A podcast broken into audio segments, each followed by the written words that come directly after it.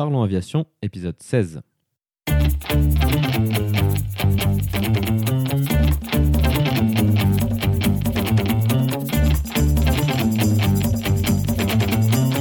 Parlons Aviation, le podcast où on parle de tout ce qui vole.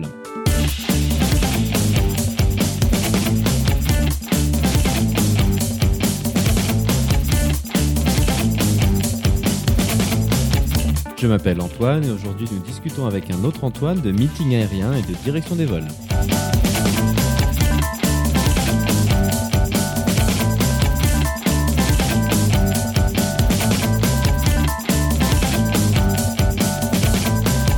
Nous parlerons aussi des actualités avec le premier vol de l'A350 ULR et d'une alliance entre Dassault et Airbus au sujet des futurs chasseurs européens. Nous proposerons également la vidéo de la semaine. Bienvenue à bord, j'espère que vous êtes confortablement installés. Parlons Aviation épisode 16 et prêt au départ.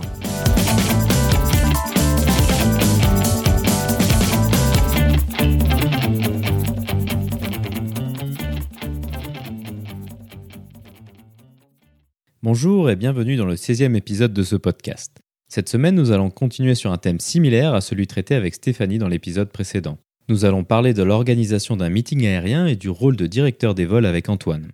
Antoine est membre de l'organisation du Villeneuve Air Show qui a lieu tous les ans sur l'aéroport de Villeneuve-sur-Lot. Nous allons nous intéresser au parcours qui l'a amené à devenir directeur des vols avant de discuter en détail de l'organisation d'une manifestation aérienne. Nous évoquerons diverses problématiques telles que le choix des démonstrations, la gestion temporelle du spectacle jour J, mais aussi de la sécurité des vols. Pour conclure, Antoine proposera quelques conseils pour ceux qui seraient intéressés pour devenir directeur des vols. Cette discussion passionnante nous permettra de comprendre un peu mieux les tenants et les aboutissants du processus d'organisation d'un meeting aérien et d'avoir un aperçu des coulisses d'un événement aussi exceptionnel. Comme d'habitude, vous trouverez des informations supplémentaires sur les sujets évoqués pendant l'épisode dans la description. Vous la retrouverez à l'adresse www.parlonsaviation.com/16. Mais avant de discuter avec Antoine, passons maintenant aux actualités.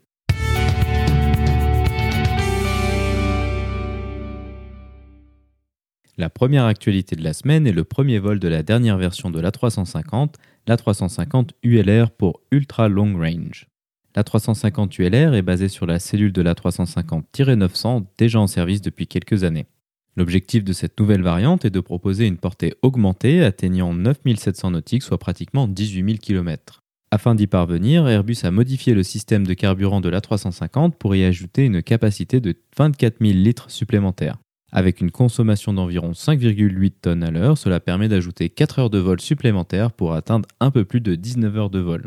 Contrairement à l'augmentation de la portée de l'A321 Neo, il n'a pas été nécessaire d'ajouter des réservoirs supplémentaires pour cette nouvelle variante.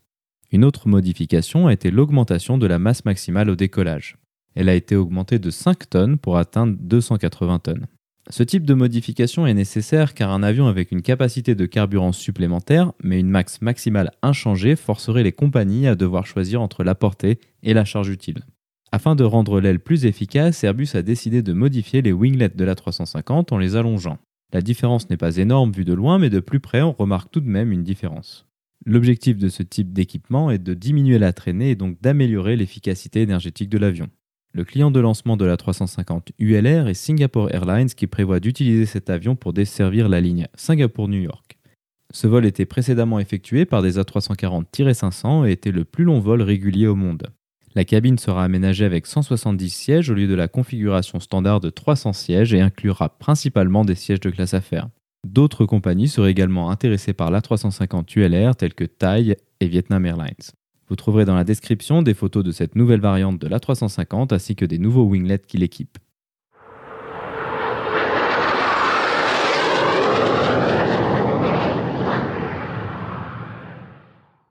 La seconde actualité de la semaine est l'association d'Airbus et de Dassault Aviation pour le développement d'un futur avion de combat européen. Cet avion a pour objectif d'être le successeur de la génération actuelle d'avions de chasse en service en Europe, composée principalement du Rafale de Dassault et de l'Eurofighter d'Airbus.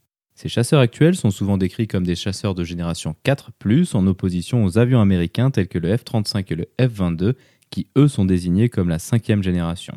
Les différences entre ces générations d'avions se situent au niveau de leur furtivité vis-à-vis des ondes radar et de l'intégration informatique des systèmes avioniques.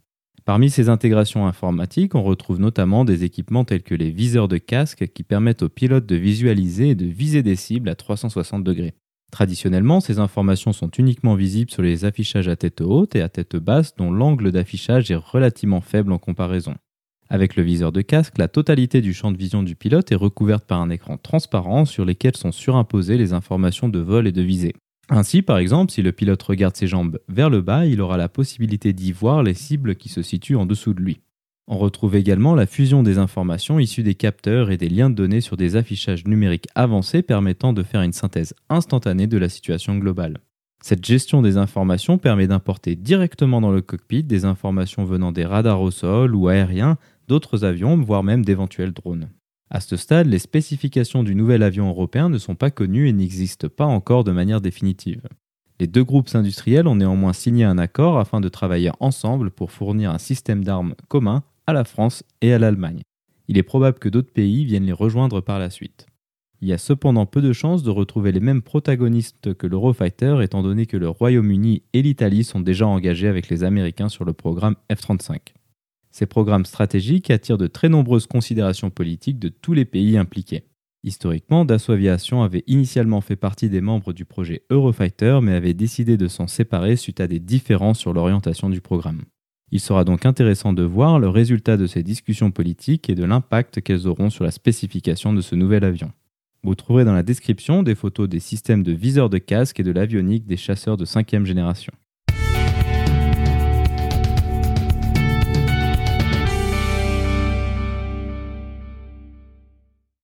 Bonjour Antoine et bienvenue sur Parlons Aviation. Peux-tu nous présenter ton parcours aéronautique? Mais Mon parcours aéronautique, euh, j'ai commencé euh, le pilotage euh, en 2000 au Pays Basque. J'ai obtenu mon PPL à 17 ans et enfin j'ai eu un brevet de base puis un PPL. Et ensuite, ben, un peu de mûrissement d'heures, je dirais, mais au, fil de l'eau, sans, sans se presser, en faisant souvent des, en essayant de faire des naves plutôt sympas que des tours de piste. J'ai ensuite euh, passé un ATPL théorique juste à la fin de, mon école d'ingénieur et qui est un peu resté euh, lettre morte. Et juste avant de qu'il expire, donc trois ans après, j'ai passé un qualif instructeur et juste ensuite un qualif IFR. Voilà. Et du coup, maintenant, je suis instructeur, examinateur et responsable pédago de, de mon aéroclub. Lorsque tu as passé ton ATPL théorique initialement, quel était ton objectif? Est-ce que tu avais réfléchi à devenir pilote professionnel ou est-ce que c'était vraiment juste pour pouvoir faire instructeur et une qualification de vol aux instruments? Non, non, c'était vraiment pour faire euh, pilote pro, euh, pilote de ligne. Euh, c'était en 2008 où le marché était complètement bouché et à la sortie de mon école d'ingé, j'ai eu un CDI qui a un confort assez, assez, assez important et du coup, euh, quand tu as tes amis qui galèrent à trouver un boulot euh, plutôt mal payé euh, et que toi tu arrives à vivre et, sans trop de problèmes, ben tu mets en en stand-by tout ça et de fil en aiguille, ça fait que je suis pas passé pilote pro. D'accord, ouais, effectivement, je peux comprendre. 2008, c'était vraiment pas la, la, meilleure période pour entamer une formation pratique, j'imagine. Non, et puis, puis voilà, c'était pas l'envie de s'endetter et avoir un boulot relativement intéressant. Je suis travaillant dans l'aéronautique, euh, bien euh, voilà. Et j'ai pas, j'ai pas continué euh, sur la formation pro. Ensuite, ben, quand tu deviens instructeur, tu voles tous les week-ends. Donc, ça a été un choix de rester dans dans l'aviation légère et, et de pas passer pro. Le sujet principal de cette interview, c'est ta participation à un meeting aérien en tant que directeur des vols, donc un meeting qui a eu lieu récemment à Villeneuve-sur-Lot dans le cadre de ton aéroclub. Est-ce que tu peux nous décrire un peu comment tu es arrivé à atteindre un poste comme ça dans un meeting? Qu'est-ce qui t'a donné envie de participer à l'organisation et comment on fait pour devenir directeur des vols dans un meeting? Alors, ça va être un petit peu long, mais euh, du coup, euh, ça a commencé. En fait, ce qu'il faut voir, c'est comment je suis arrivé à l'aéroclub de Villeneuve-sur-Lot. Donc euh, j'y suis arrivé parce que je connaissais Michael Brageau, qui lui est, natif de Villeneuve-sur-Lot. On s'est connus au Tour aérien des jeunes pilotes. Et ensuite, ben, il a mûri ses heures à Biarritz en tant qu'instructeur pro. Du coup, on s'est vraiment bien connus à ce moment-là. Et il a amené le cabis de Villeneuve-sur-Lot pendant deux mois à Biarritz et j'ai vraiment adoré la voltige. En arrivant à Toulouse pour bosser, ben, j'ai choisi de finir mon premier cycle en allant voler à Villeneuve-sur-Lot. Et de fil en aiguille, ben, je suis rentré au bureau de, de la SOS. Je suis devenu du coup instructeur. Et comme l'aéroclub organise depuis très longtemps un week-end de compétition de voltige, de fil en aiguille, en fait, le lundi de Pentecôte, donc euh, le samedi dimanche c'est la compétition, le lundi de Pentecôte est devenu une journée de, de meeting, de manifestation aérienne. Au début, on ben, on n'avait pas de directeur des vols, euh, donc on demandait à des gens euh, qu'on connaissait à droite à gauche de, remplir cette fonction. Et puis, ben, euh, assez naturellement, je suis devenu à un moment un directeur des vols adjoint, puis directeur des vols, et donc poste que j'occupe depuis depuis 4 ans, si je me trompe pas. Quel est le rôle de directeur des vols lors d'un meeting et quelle est la fonction qu'il exerce lors des différentes phases de, préparation de ce meeting? Alors, le rôle, euh, c'est pas le rôle, mais faut, je vais quand même le dire, c'est s'il y a un problème, il faut bien un responsable. euh, donc euh, voilà. Euh, alors, l'organisation d'un meeting, il y a deux, enfin il y a deux, pers deux personnes ou deux parties principales, c'est l'organisateur et le directeur des vols l'organisateur il va gérer tout ce qui est au sol, la sûreté, l'accueil du public, tout ce qui est zone publique. Et le directeur des vols, il va gérer tout ce qui est partie opération aérienne.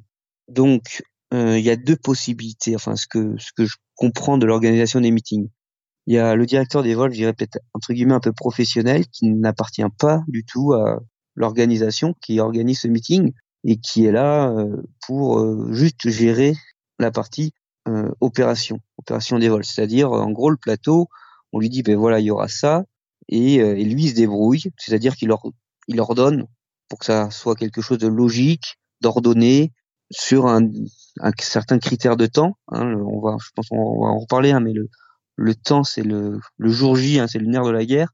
Voilà, moi, je, je suis beaucoup plus mêlé en fait à l'organisation.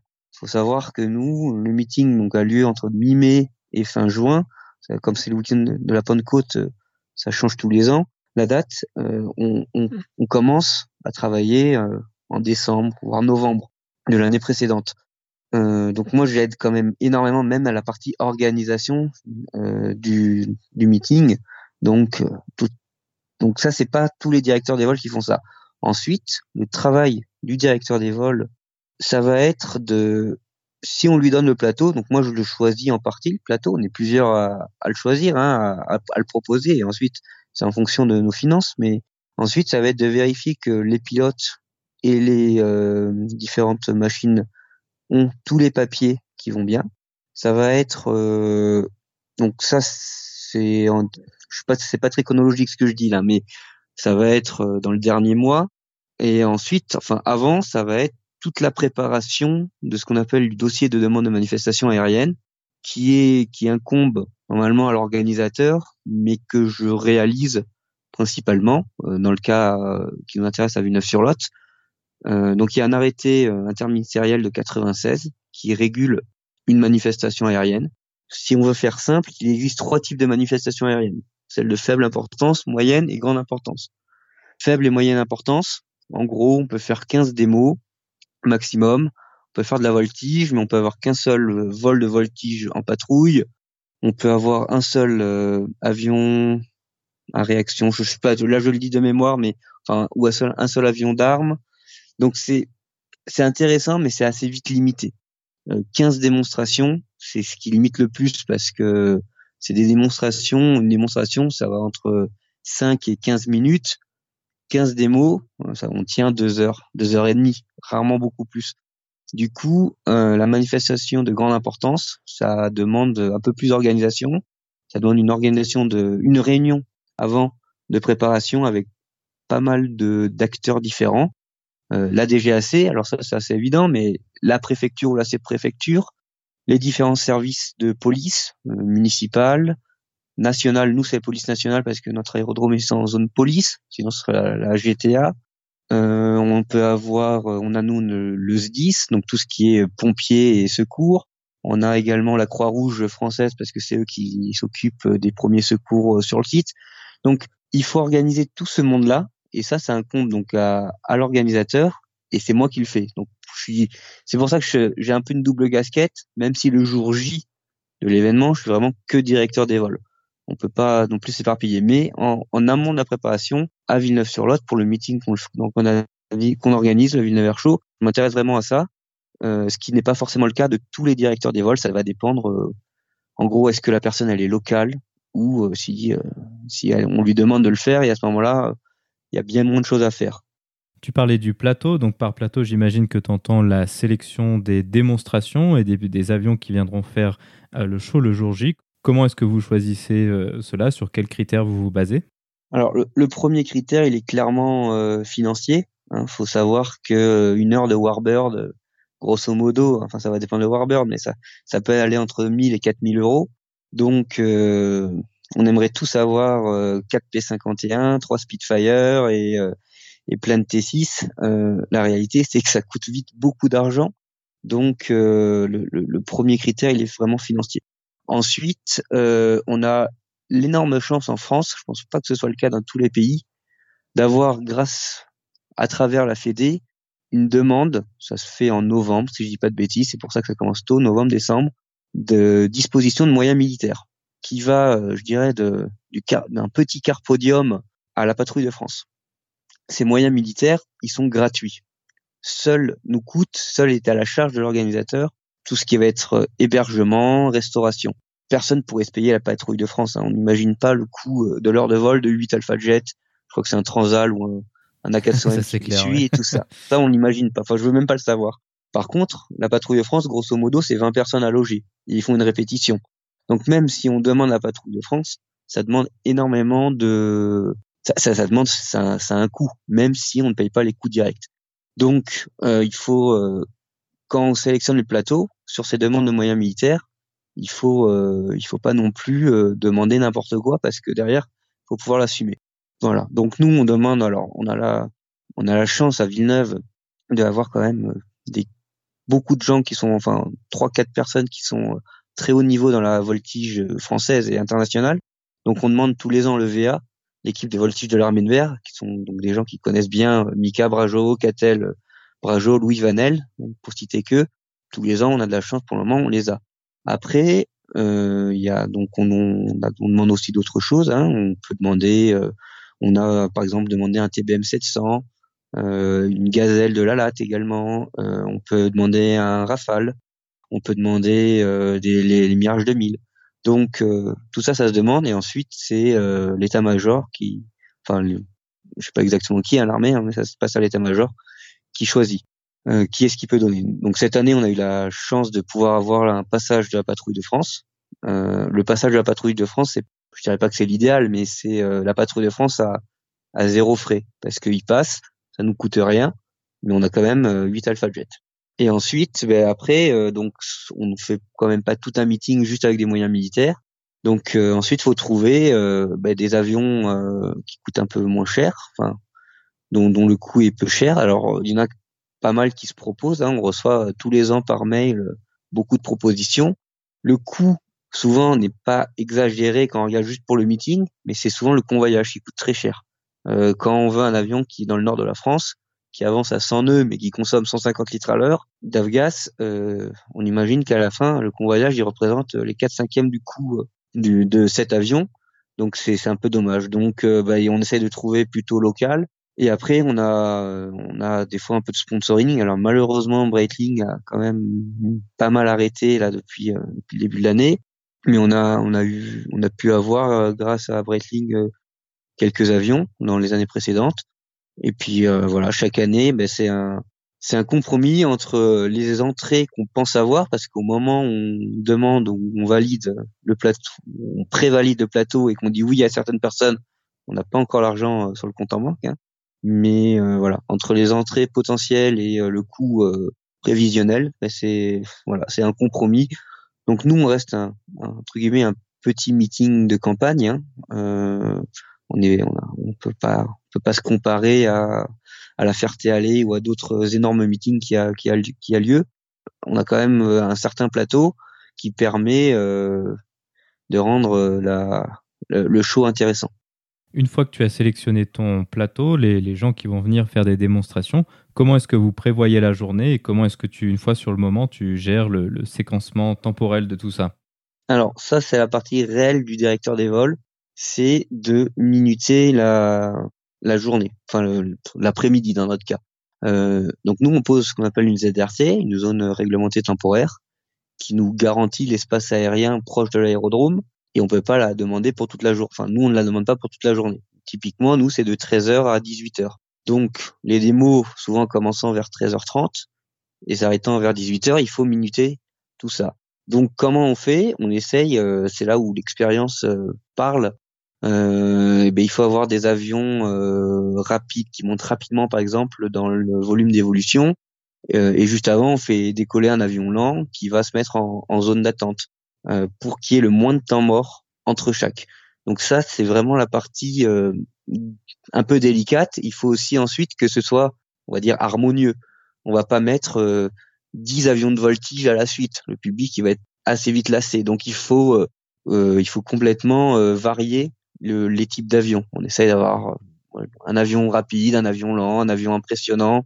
voilà. Donc après, il y a aussi le boulot du, du speaker qui, qui permet de de, de lier tout ça, mais il faut euh, réussir à voilà à faire euh, varier euh, visuellement, de façon sonore également. le bruit en meeting, on n'aime pas le bruit des avions, mais s'il y a bien un jour on aime le bruit des avions et qu'il en faut, c'est le jour du meeting. Donc voilà, c'est c'est c'est un petit peu comme un chef d'orchestre euh, qui va euh, dire ben, d'abord cet avion, d'abord cet avion, puis ensuite lui. Voilà, tout en restant évidemment euh, le, le, le, mot principal, mais ça c'est dans toute l'aéronautique, c'est la sécurité. Donc il faut se ménager euh, des marges pour pas que euh, et on ait des envies en tant que directeur des vols de faire des choses un peu trop euh, dangereuses par rapport au timing qu'on s'était fixé. Juste avant, tu parlais de volume d'évolution. Qu'est-ce que ça représente et, et à quoi ça sert? Alors, faut voir que en, en meeting, le pilote, il a une contrainte très très forte par rapport aux distances au public.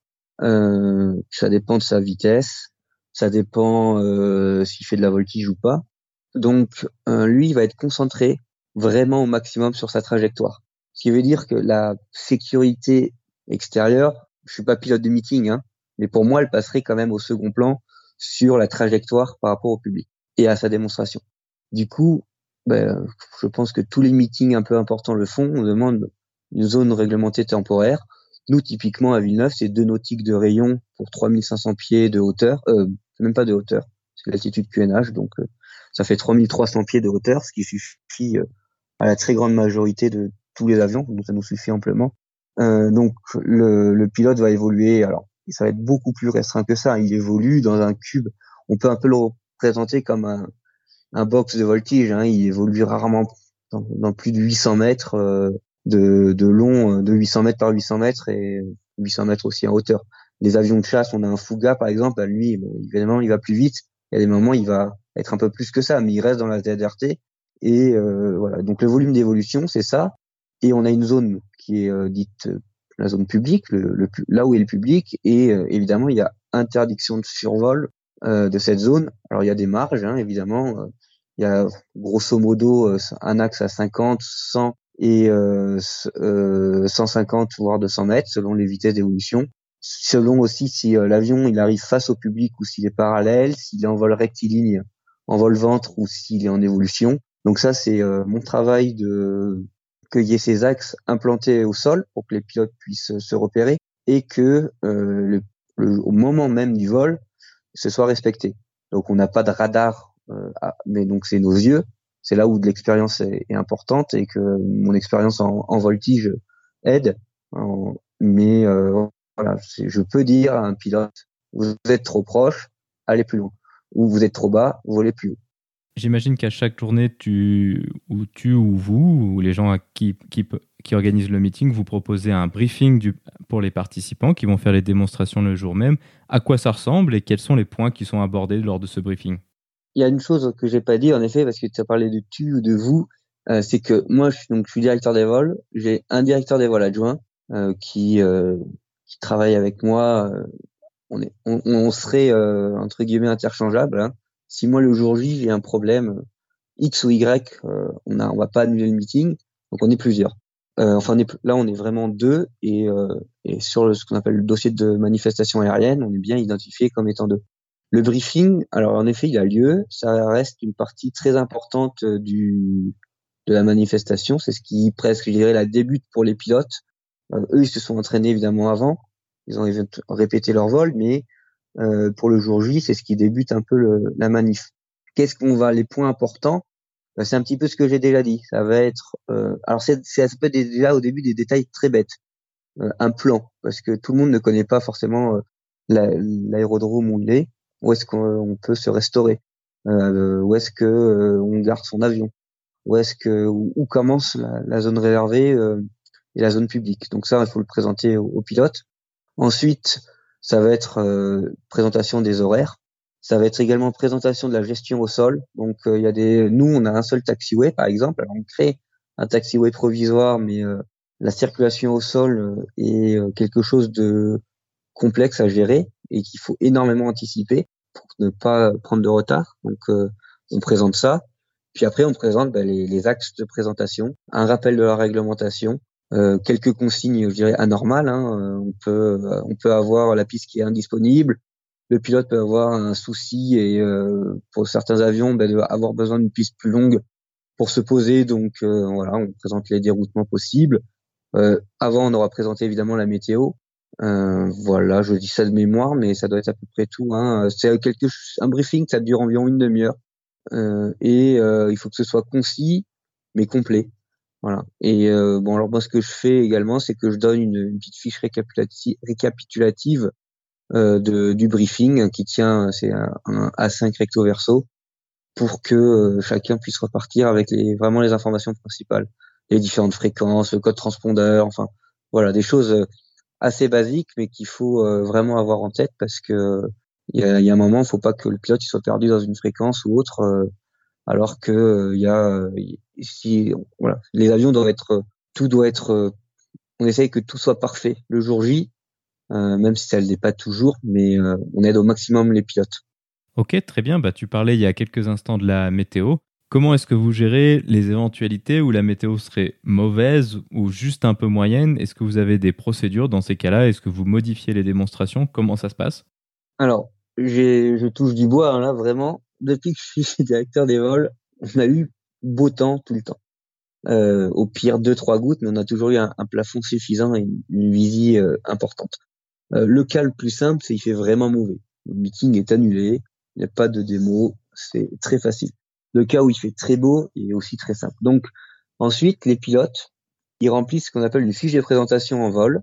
Et dans cette fiche de présentation en vol que je vérifie avant, le, que, qui doit me parvenir la veille du meeting au plus tard, il y a une case qui est euh, et si la météo est mauvaise.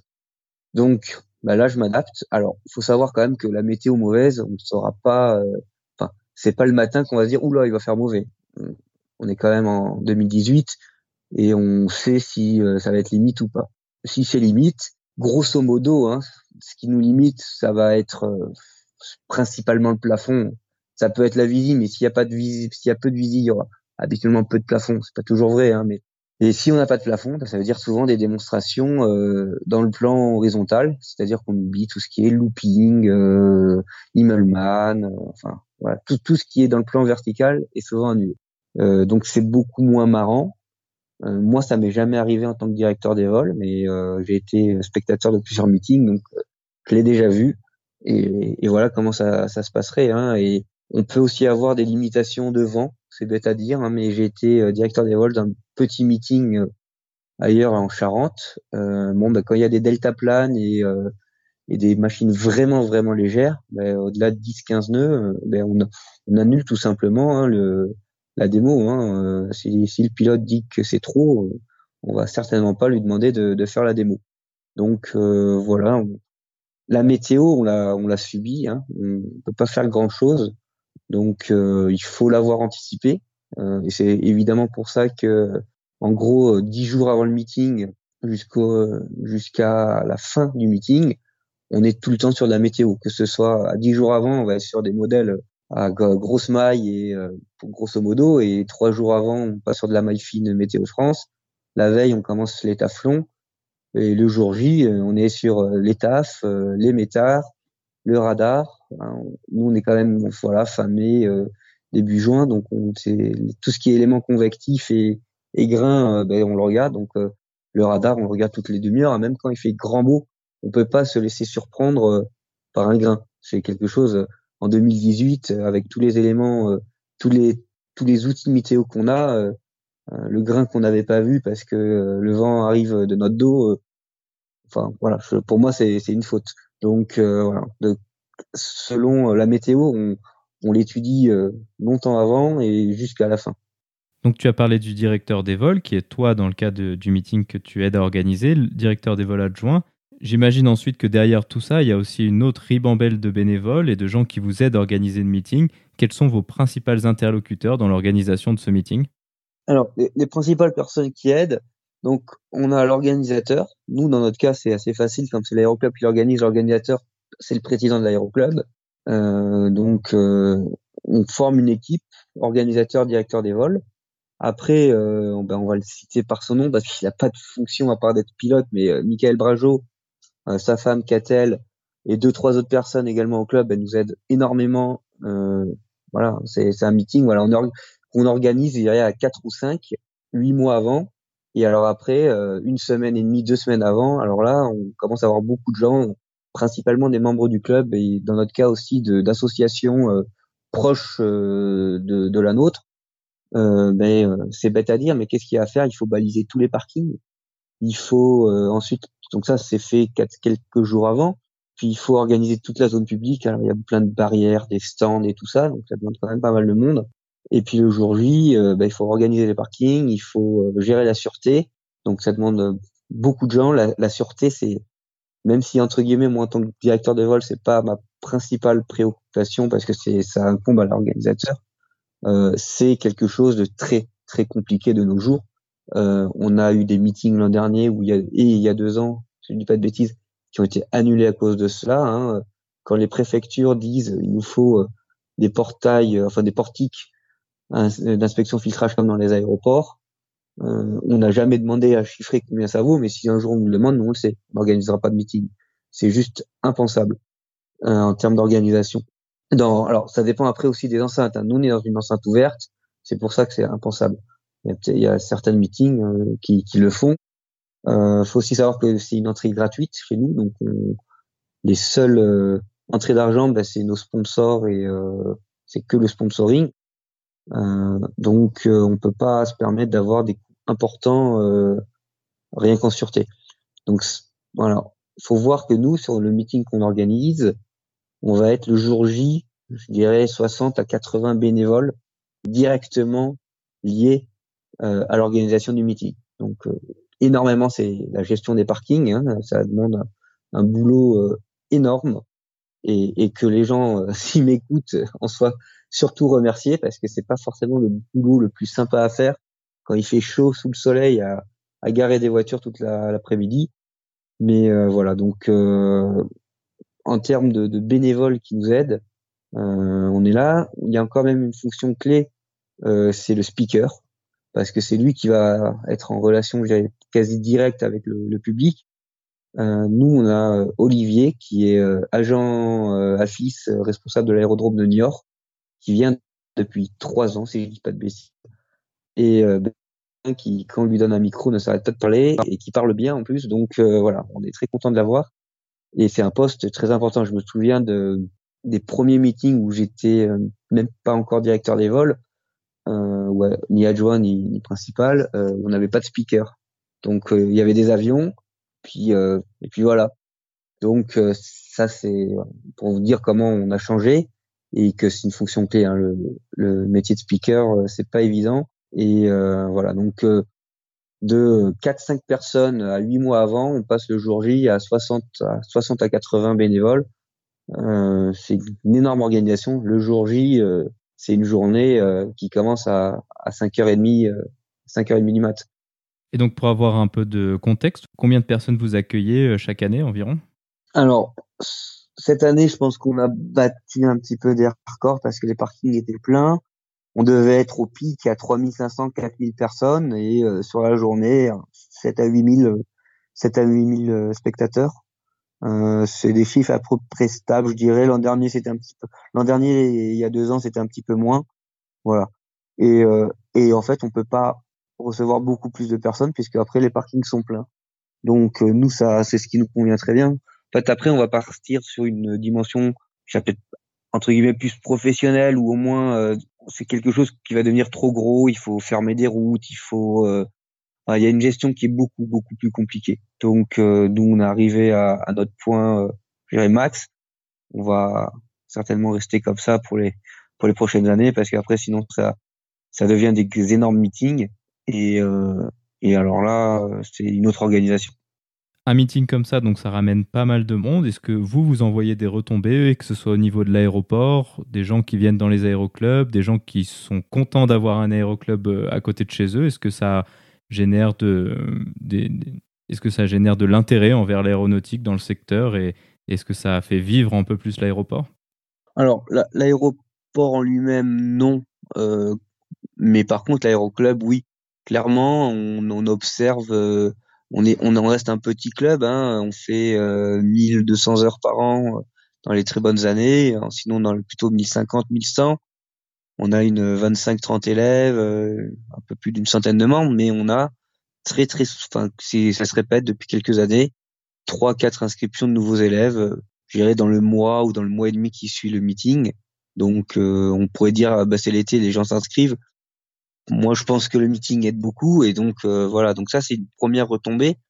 Après, euh, c'est un meeting qui est gratuit, donc les gens ils viennent et ils sont contents. Ils, je pense que depuis euh, maintenant quelques années, ben, c'est un événement qui est pour le Grand Villeneuvois ou je dirais presque le 47. Hein. Je pense que si je dis pas de bêtises, on est le seul meeting régulier du Lot-et-Garonne. Donc on, on, draine évidemment des gens sur Villeneuve-sur-Lot, mais également ailleurs, certainement Agen, Marmande, euh, et d'autres euh, voilà d'autres villes euh, proches de Villeneuve-sur-Lot. Donc bah, c'est des gens qui qui aiment à, revenir ici, qui pourquoi pas ensuite vont s'offrir un baptême de l'air ou voir un baptême de voltige. Donc oui, c'est clairement il y a des retombées. Hein, on, on, le fait. Ça, ça, clairement, je pense qu'il y a des retombées. Après également, j'imagine la mairie et les la communauté de communes et le département, bah, c'est toujours bien d'avoir un meeting entre guillemets, eux, ça leur coûte pas grand chose. Hein. ils nous prêtent du matériel et euh, ils nous aident. Mais euh, toute l'organisation ben, reste à notre charge. Donc, euh, je pense que c'est toujours intéressant pour une ville et un département de dire ben, j'ai un meeting aérien. Donc, dirigeons-nous vers la conclusion de cette interview. Quel conseil aurais-tu pour quelqu'un qui souhaiterait organiser un meeting ou devenir directeur de vol comme toi tu peux le faire? Alors, non, je vais pas le dire, mais ça reste un boulot énorme et une responsabilité. J'en ai pas trop parlé, mais ça reste une responsabilité quand même énorme.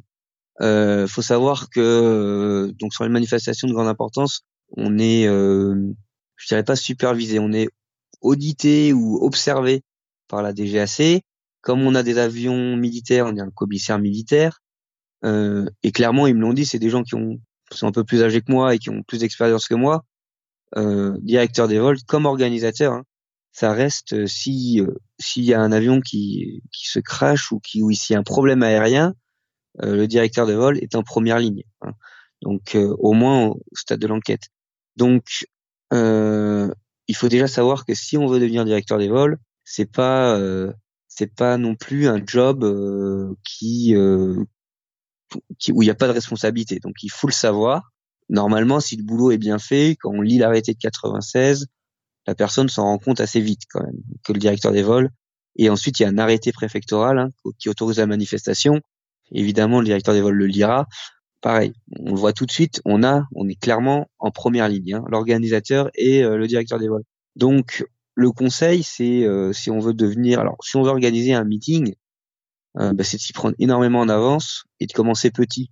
Hein, on enfin, n'organise pas quand quand on l'a jamais fait un meeting où il y a la patrouille de France et tout ça euh, tout seul. Euh, c'est juste, enfin, ça me semble impossible. Donc, on commence petit sur des manifs de faible moyenne importance, et ensuite on, on, peut grossir. Et pour devenir directeur des vols, ben, il faut faut aimer la réglementation, je pense, euh, même si c'est c'est pas facile, mais euh, ça demande énormément de connaissances réglementaires. Euh, L'arrêté de 96, mais également ensuite tout ce qui est opération aérienne. Euh, donc être à minima PPL et ou contrôleur aérien. Hein, il y a eu quand même, il y a quand même beaucoup de directeurs des vols, de grands meetings qui sont contrôleurs aériens. Donc ça, c'est, il, faut l'être et puis euh, avoir du temps disponible. Hein. Euh, soit on est directeur des vols salariés, enfin salarié, professionnel et on est payé, donc on peut le faire sur, sur son temps de travail.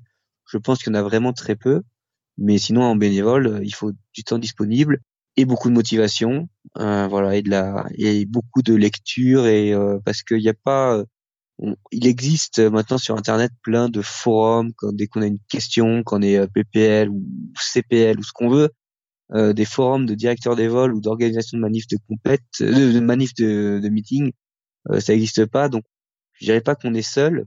on peut toujours demander à la DGAC qui, in fine, hein, une manifestation aérienne, c'est autorisé par je résume un peu, mais c'est la préfecture et la DGAC, hein, euh, les, les, deux gros organes importants qui, qui valident. Euh, c'est la préfecture in fine qui valide, mais sur avis de la DGAC, si la DGAC dit non, bien sûr que la préfecture dira non. Euh, donc on peut leur poser des questions, mais c'est entre guillemets souvent quand on a une question, c'est qu'on est un peu, c'est que la réglementation n'est pas claire. Du coup, euh, on sait pas trop, donc on n'ose pas toujours poser la question euh, à la DGAC. Ça, ça dépend ce que c'est, hein, mais voilà, donc c'est si on veut devenir directeur des vols, ben c'est euh, c'est beaucoup de travail, c'est très très intéressant. Euh, et après ça ça aide, enfin c'est pour aider son aéroclub, hein, on fait ça, enfin son aéroclub ou l'organisation qui organise le, le meeting. Et euh, voilà, hein, en gros, hein, euh, il faut commencer petit, je pense. Et puis comme il y a un directeur des vols adjoint, ben, commencer adjoint avec quelqu'un qui connaît. C'est un système de tutorat, euh, et c'est vraiment fait pour. Hein, puisque à venir, hein, on n'en a pas parlé non plus, mais pour ceux qui ça intéresse, mais a priori, on, s'oriente vers des qualifs de directeurs des vols et des qualifs de pilotes présentateurs en meeting. Euh, ça existe déjà au moins pour les pilotes euh, en Angleterre et aux USA, et euh, la DGAC a, je pense peut-être pour l'an prochain, si euh, si, si c'est fait, parce que pour le moment, euh, entre guillemets, n'importe qui peut être directeur des vols. la DGAC émet un avis mais sur un, une manif de faible ou moyenne importance, quelqu'un qui, alors peut-être pas un PPL de 50 heures, hein, mais quelqu'un qui est par exemple instructeur, qui connaît son, qui connaît bien le lieu où va se dérouler la manifestation. Euh, c'est souvent, c'est souvent le cas. Hein. C'est les, les, DV sont souvent choisis comme ça, à défaut d'avoir quelqu'un qui a déjà cette expérience. Est-ce qu'il y avait autre chose que tu voulais aborder? Moi, c'est à peu près toutes les toutes les questions que j'avais. Non, là, comme ça, de tête, euh, c'est des choses que les que même le milieu euh, des pilotes, des PPL, CPL, ce que tu veux, que c'est quelque chose qui est peu connu, hein. Parce que c'est, c'est quand même un boulot, euh, je dirais pas ingrat, hein, mais euh, voilà, enfin, c'est, c'est quand même sacré boulot et euh, sacrée responsabilité. Du coup, il n'y a pas grand monde qui se dit ah oui, moi je veux faire directeur des vols, parce qu'on pense toujours le mec qui est dans sa tour de contrôle qui dit allez c'est à toi, c'est à toi, c'est à toi, mais la réalité c'est c'est que c'est beaucoup beaucoup plus compliqué. Et même si on est euh, euh, moi les démos je les vois quasiment pas quoi. On est toujours à regarder s'ils sont pas trop loin ou enfin s'ils sont pas trop proches du public ou pas trop bas. Mais euh, voilà. Et puis on est toujours une ou deux démos en avance. Enfin voilà donc il n'y a pas grand monde qui qui veulent qui veut devenir DV euh, enfin il n'y a pas grand monde qui une fois avoir vu vraiment ce qu'il y avait à faire veut devenir DV d'accord ouais, c'est compréhensible, je, je pense. C'est comme euh, président d'aéroclub et autres, hein, euh, ouais. qu'il y a personne qui veut le remplacer, quoi. C'est, je pense, que c'est une situation assez classique dans, dans les aéroclubs. Euh, voilà, bah, c'est ça, ou sinon c'est des guerres de clochers. C'est, euh, il y en a qui veulent devenir calife à la place du calife, mais l'autre ne veut pas laisser sa place, et voilà. Bon, moi j'ai connu les deux. Soit on trouve pas de président, soit il y en a trop, et, et voilà. Donc bon. Ben, ainsi se conclut donc cette interview. Antoine, merci d'avoir accepté de venir partager ton expérience avec nous. Ben, merci à, à toi. Et, euh, et, puis je vous dis à bientôt euh, sur un meeting euh, et pourquoi pas au Villeneuve Show euh, qui sera euh, lundi de Pentecôte en, comme tous les ans.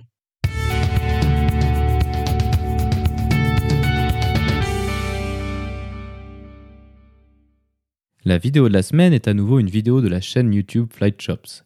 Steve y présente sa préparation pour être lâché sur un Harvard qui est une version du North American T6. Cet avion a servi pour entraîner de très nombreux pilotes au moment de la Seconde Guerre mondiale. Steve fait de l'instruction sur cet avion dans le cadre d'une association de préservation du patrimoine aéronautique canadien. Il utilise ces avions pour faire des meetings aériens et des vols de présentation lors d'événements militaires. Lors de ce vol, on y voit une séance d'exercice de maniabilité avec un commentaire détaillé des manœuvres effectuées. Cette vidéo est intéressante car elle montre le détail du pilotage d'un avion aussi légendaire dans toute sa complexité. Vous trouverez un lien vers la vidéo dans la description.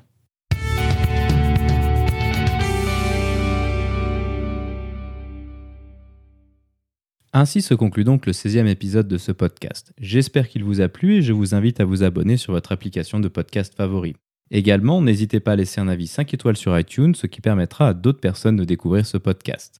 Je tiens à remercier Antoine d'avoir accepté de partager avec nous son parcours passionnant. La description de cet épisode est disponible sur notre site web www.parlonsaviation.com/16. Si vous avez des questions, des remarques ou des suggestions, n'hésitez pas à nous contacter sur contact@parlonsaviation.com. Si vous voulez recevoir des notifications lors de la sortie des nouveaux épisodes, vous pouvez vous inscrire à la newsletter dans la barre latérale droite de notre site www.parlonsaviation.com. Vous pouvez également nous suivre sur Twitter, sur @parlonsaviation et sur Facebook. En vous souhaitant des vols nombreux, je vous remercie d'avoir écouté le 16e épisode de Parlons Aviation.